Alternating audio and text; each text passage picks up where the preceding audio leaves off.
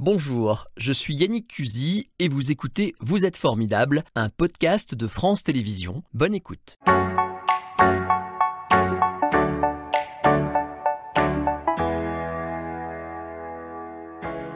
Bonjour Cyril Dion. Bonjour. Bienvenue dans Vous êtes formidable. Vous êtes écrivain, réalisateur, poète et surtout militant écologiste. Vous êtes une. Pourquoi surtout Alors justement, on va essayer de déterminer en quoi vous êtes formidable et peut-être qu'à la fin on se dira surtout militant écologiste. En tout cas, ça imprègne à peu près tout ce que vous faites. Je que là-dessus, j'exagère pas, je pense. Hmm. Vous êtes très modeste, mais une vraie, euh, comment dirais-je, une, vraie star de l'écologie en France. Hein. Les jeunes vous adorent, vous suivent. Euh, on va en reparler sur votre parcours. Ça doit être un petit peu difficile à porter toute cette responsabilité aujourd'hui. Je sais pas, je sais pas si je suis vraiment une star, mais euh, moi j'essaie de pas trop penser à ça. Alors parfois j'y suis ramené parce que on m'interpelle dans la rue ou dans le métro ou au restaurant. Et j'essaie de prendre de temps en temps aussi l'énergie que, me donnent les gens parce qu'on en a besoin. C'est-à-dire qu'on mm. a besoin de savoir que ce qu'on fait sert à quelque chose. Puis c'est pour eux, a priori. Bah, c'est pour euh, tout le monde. Hein. Enfin, c'est pour nous tous, de toute façon. C'est ça qui est aussi un peu paradoxal quand on dit vous êtes militant écologiste. C'est-à-dire que moi, je ne peux pas très bien comprendre comment, au XXIe siècle, on peut ne, pas avoir envie de s'engager pour ça. Je ne sais pas si on vous dit, euh, dans une autre circonstance, par exemple, on vous dit, euh, il y a la guerre, euh, les, Allemands sont en train d'envahir la France, vous, allez vous mobiliser d'une façon ou d'une autre. Ou en vous engageant dans l'armée, ou en étant résistant. Là, on est un peu dans la même situation. C'est-à-dire qu'on nous dit la planète pourrait devenir inhabitable, donc il faut bien qu'on fasse quelque chose. Donc moi, j'essaie juste de faire quelque chose. Euh, vous êtes évidemment convaincu, et on comprend pourquoi quand on voit tout ce que vous faites, les gens que vous rencontrez, on va en parler en détail, hein. mais vous avez aussi des gens qui ne sont pas convaincus et qui pensent que des gens comme vous exagèrent, vous le savez mieux que moi.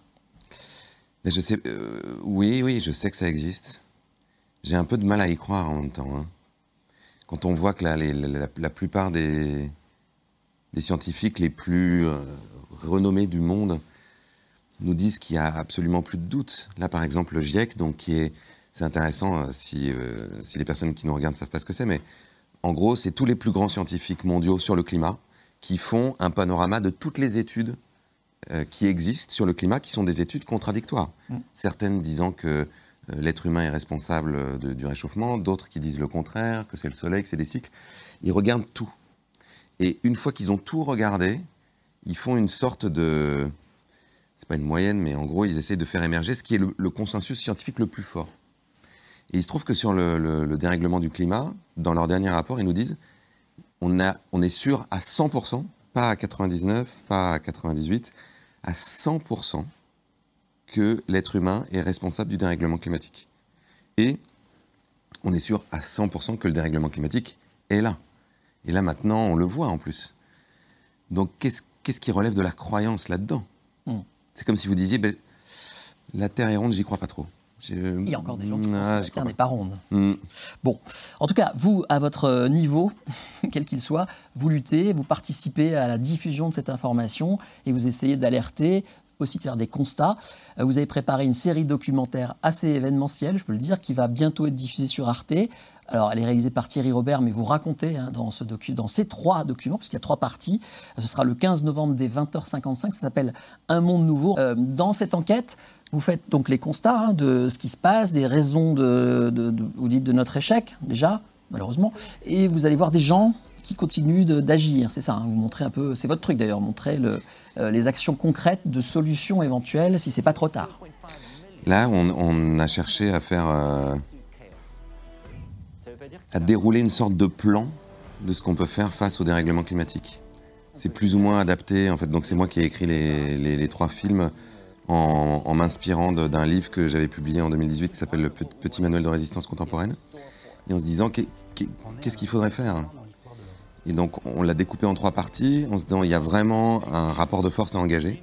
C'est-à-dire qu'aujourd'hui, par exemple, on sait que si ça change pas plus vite, c'est parce que euh, la plupart des décisions publiques sont orientées par des intérêts privés. Donc que les multinationales font un travail euh, assez désastreux de lobbying pour empêcher des lois d'être prises. On l'a vu par exemple pour Total, pour BP, pour Exxon, euh, tous les grands pétroliers pendant des décennies ont semé le doute dans l'opinion pour laisser supposer que non, c'était pas forcément les humains qui étaient responsables du changement climatique, c'était pas si grave. Donc, dans cette première partie, on va voir vraiment des résistants, c'est-à-dire des gens qui vont occuper des mines de charbon, des gens qui vont euh, attaquer les États en justice, des gens qui pensent au sabotage, des gens qui vont faire de la désobéissance civile, euh, des gens qui vont euh, évidemment faire des marches. Et puis, on, commence à aller voir des gens qui nous proposent des solutions pour inverser la courbe du changement climatique. Et notamment Paul Hawken, qui, est un écologiste américain, qui a construit une sorte de plan qui s'appelle Drawdown, 80 solutions euh, classées par, euh, par ordre de la plus euh, efficace à la moins efficace pour casser cette courbe. Dans le deuxième épisode, on s'intéresse à comment est-ce qu'on va pouvoir s'adapter aux conséquences du dérèglement climatique qui sont déjà là. On l'a vu cet été, on a déjà des sécheresses, on a déjà des incendies, des canicules. Donc il faut que nos territoires soient capables de le gérer. Donc on a été voir des endroits dans le monde où ils ont déjà été confrontés à ce type de catastrophe. Donc Cuba, par exemple, qui l'effondrement de l'URSS s'est retrouvé dans un, une sorte d'effondrement alimentaire parce qu'ils importaient 90% de leur nourriture de, l'ex-URSS. Donc là, tout d'un coup, euh, il a fallu se débrouiller pour reproduire localement. La ville du Cap, qui est passée à vraiment un cheveu du jour zéro, c'est-à-dire le moment où il n'y a plus d'eau au robinet, dans une ville de 4 millions d'habitants. Et qui ont donc, tous ces gens ont trouvé des solutions, et donc c'est ça qui nous intéresse pour qu'on s'en inspire. Et puis dans le troisième épisode, qui s'appelle Régénérer, on a été voir comment est-ce qu'on peut faire repartir les écosystèmes pour qu'ils nous aident. Puisque par exemple, pour euh, aller rechercher le carbone qui est dans l'atmosphère, euh, la seule pompe à carbone vraiment efficace qu'on connaisse aujourd'hui, euh, c'est la photosynthèse. Donc, c'est les arbres, c'est les mangroves, c'est les prairies marines, c'est les prairies pâturées hein, dans l'agriculture. Et puis, on s'est intéressé aussi à quel type de société on pourrait inventer qui soit vraiment soutenable. C'est-à-dire, comment est-ce qu'on pourrait régénérer notre système éducatif, notre système euh, démocratique, notre système économique, pour euh, pas seulement arrêter de, détruire, mais carrément euh, avoir un rôle bénéfique sur, sur les écosystèmes.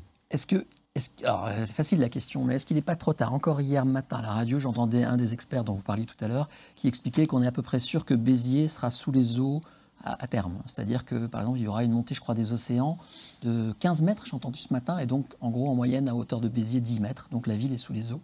Euh, quand on sait que c'est sûr, est-ce que c'est pas décourageant, quoi? On se dit, c'est trop tard. Mais en fait, trop tard pourquoi? C'est ça la question. C'est-à-dire que aujourd'hui, on sait qu'il y a de très fortes chances, par exemple, pour qu'il soit trop tard pour rester en dessous de la barre des 1,5 degrés que nous n'aurions pas dû dépasser de réchauffement global que nous n'aurions pas dû dépasser euh, d'ici la fin du siècle. Sachant que quand on dit 1,5 degré, c'est une moyenne. Et par exemple, en France, là, il y a une étude qui vient d'être publiée par le CNRS qui montre qu'il y a de très fortes chances que d'ici à la fin du siècle, on, soit plus 3,8 degrés en France. Donc, ce qui va nous faire des étés, parce que 3,8 degrés, c'est une moyenne dans l'année, des étés qui pourraient être à plus 5, voire plus 6 degrés par rapport à, à 1900. Donc cette trajectoire-là, pour l'instant, euh, on semble la suivre.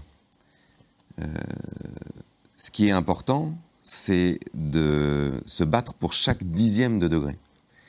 Rendez-vous compte qu'entre 1990 et maintenant, la température moyenne s'est élevée de 0,2 degré. On était à plus 0,9 en 90, on est à plus 1,1. Vous avez vu la différence entre les étés qu'on avait en 1990 et les étés qu'on a maintenant? Euh, la gravité de ce qui peut. Donc ça, non, mais donc ça veut dire qu'un monde qui se serait réchauffé de plus 1,5, c'est mieux que 1,6 ou 1,7. Donc ça vaut le coup. Donc quand même, il faut donc c'est pas que ça vaut le coup, c'est que c'est indispensable de se battre et de faire tout ce qu'on peut pour limiter le, réchauffement le plus possible et chaque dixième de degré compte. Vous êtes aussi, un, je le disais, un poète et ça date pas d'hier. Vous avez commencé à 13 ans, c'est ça? 17. 17 ans la poésie, euh, et vous avez notamment euh, publié un recueil, le dernier en tout cas, qui s'appelle À l'orée du danger, chez Actes Sud. Vous animez des soirées où vous déclamez de la poésie? Comment ça se passe? Vous animez des soirées, ça fait un peu euh, anime les mariages et les bar mitzvahs. Les soirées de poésie. en fait, on a créé un spectacle, j'ai publié donc deux recueils, un qui s'appelle Assis sur le fil en 2014 à la table ronde, et À l'orée du danger donc en 2022. Et on a créé un spectacle qui s'appelle Résistance poétique avec Sébastien Hogg qui est guitariste, qui était le guitariste de Dizzy Higelin pendant longtemps et qui, euh, et qui a composé des morceaux sur les poèmes. Et donc on va sortir un disque chez Pias euh, au mois de mars. Euh, et ce spectacle-là tourne, commence déjà un peu à tourner. Là, on va jouer à, à Genève, à Lille, à Bruxelles. et encore en 2023, quand le, Pour vous, la poésie, c'est un pur plaisir ou c'est un moyen de parler, euh, encore une fois, euh, des, sujets qui vous tiennent à cœur? Non, j'écrivais de la poésie avant même de m'intéresser à la question écologique, mais non, c'est plutôt une nécessité. Enfin, c'est euh, une façon d'exprimer des choses que je ne peux pas exprimer dans la vie de tous les jours. Alors vous les exprimez évidemment aussi en, faisant des, des documentaires, c'est pas le premier. vous avez fait beaucoup de choses, vous avez aussi fondé un magazine Kaizen que j'ai découvert à l'occasion, qui est très constructif, très positif. Enfin, c'est simple. Quoi. Là, par exemple, le dernier article que j'ai trouvé sur le magazine, c'est comment faire euh, élever des insectes pour se nourrir. Donc voilà, c'est concret. Ça, c'était une façon pour vous aussi de, montrer que, je, pense au maire qui disait il y a deux façons de faire de l'écologie. Voilà, une troisième façon. Ça, c'est important pour vous de montrer qu'il y a des petites solutions toutes simples quand même. Pas de montrer qu'il y a des petites solutions, mais plutôt de, donner de l'élan et de l'énergie. Euh, en fait, en 2011, j'ai créé une collection de livres chez Actes Sud qui s'appelle Le Domaine du Possible, où on a voulu montrer des gens qui participent à réinventer la société, euh, à la fois dans la pensée, mais aussi dans, ce qu'ils font. Euh, j'ai cofondé Kaizen, effectivement, euh, où je suis resté entre 2012 et 2014. Et puis, c'est ce qu'on essaie de faire dans, dans, les films, ouais, dans Demain, dans Animal, dans Un Monde Nouveau. Euh, quand vous travaillez, par exemple, pour faire des, euh, des, vidéos, pour ensuite lancer des pétitions, je pense notamment à ce que vous avez fait avec Vincent Verza, c'est-à-dire euh, partager, partager c'est sympa, qui est un Lyonnais, hein, qu'on connaît bien ici.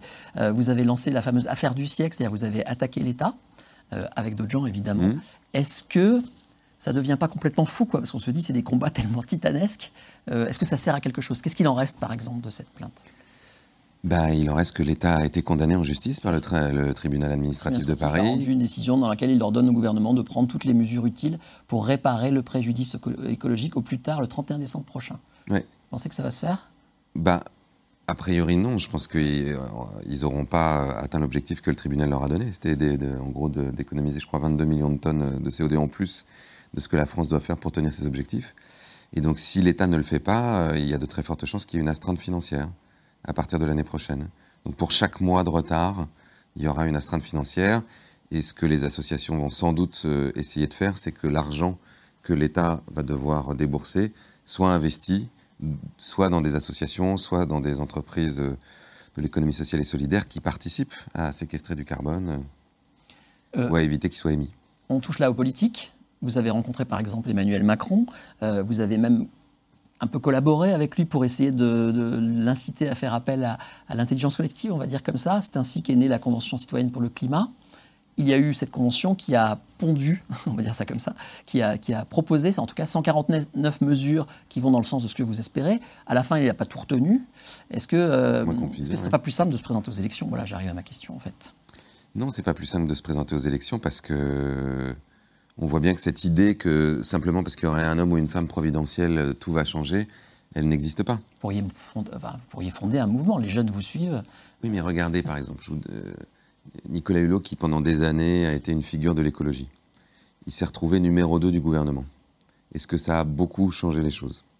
Il n'a pas, fondé de mouvement, il a, il a, il a été personnellement... Il n'a pas fondé de mouvement, il avait euh, une fondation, il avait des millions de personnes qui le suivaient. Euh, la question fondamentale qui nous occupe, c'est ce que je vous disais tout à l'heure, c'est comment est-ce qu'on fait... Le, le problème, c'est pas de, de, savoir ce qu'il faut faire, on sait ce qu'il faut faire. Le problème, c'est de trouver la modalité démocratique qui va nous permettre de le mettre en place. Quand j'ai été rencontrer Emmanuel Macron, la conversation qu'on a eue, c'est euh, on sait pertinemment, et vous et moi, que les mesures qu'il faudrait prendre pour inverser la courbe du changement climatique, vous ne les prendrez pas. Vous ne les prendrez pas parce que pour une partie d'entre elles, elles sont impopulaires mmh. et que votre but, c'est d'être réélu. Et, de, la deuxième raison, c'est que ça va à l'encontre d'intérêts économiques qui euh, ont participé à vous porter au pouvoir et qui potentiellement euh, font que la France reste compétitive sur le marché mondial, etc. Donc je pense que la seule solution, c'est de remettre la décision aux Français. C'est-à-dire que des Français eux-mêmes se posent la question, se saisissent du problème, participent à élaborer des, des propositions qui marchent. Là, la Convention citoyenne, c'était ça. C'était 150 personnes qui sont représentatives de toutes les réalités de la France. Donc ce qui est génial dans la délibération, c'est que quand il y en a un qui propose quelque chose, l'autre va dire bah non mais attends mais moi dans ma vie ça marche pas du tout ça. Ah bon très bien donc il faut qu'on trouve quelque chose qui marche pour tout le monde. Et ensuite que ces propositions et c'était ça que Emmanuel Macron était supposé faire, elles puissent aller directement au référendum. Donc on ait eu un référendum à choix multiples, pas forcément avec les 150 propositions mais peut-être les 30 propositions les plus structurantes et qui ont le plus d'impact et que là ce débat puisse s'élargir à toute la France et que collectivement nous décidions de le faire ou de ne pas le faire. Et ça, ça change tout par rapport à ce qui se passe aujourd'hui. En une minute, s'il vous plaît, Cyril, un dernier petit mot pour les jeunes. Euh, on a vu des manifestations énormes il y a pas si longtemps, quelques années. Vous étiez évidemment euh, parmi eux. Euh, puis ça s'est un peu calmé. Les jeunes ont visiblement compris le message. Qu'est-ce que vous leur dites? Qu'il ne faut pas baisser les bras, qu'il faut repartir sans arrêt, qu'il faut, voilà, qu'il faut continuer comme ça? Ce que je leur dis, c'est qu'il faut faire ce qu'ils aiment dans la vie, trouver ce qui les passionne et ce qui leur donne envie de se lever le matin. Et qu'il faut se battre, bien sûr, qu'il faut se battre pour que ce monde reste habitable et qu'il faut se battre pour que les, conditions de, vie de toutes les autres espèces avec lesquelles on partage cette planète soient préservées. C'était Vous êtes formidable, un podcast de France Télévisions. S'il vous a plu, n'hésitez pas à vous abonner. Vous pouvez également retrouver les replays de l'émission en vidéo sur France.tv.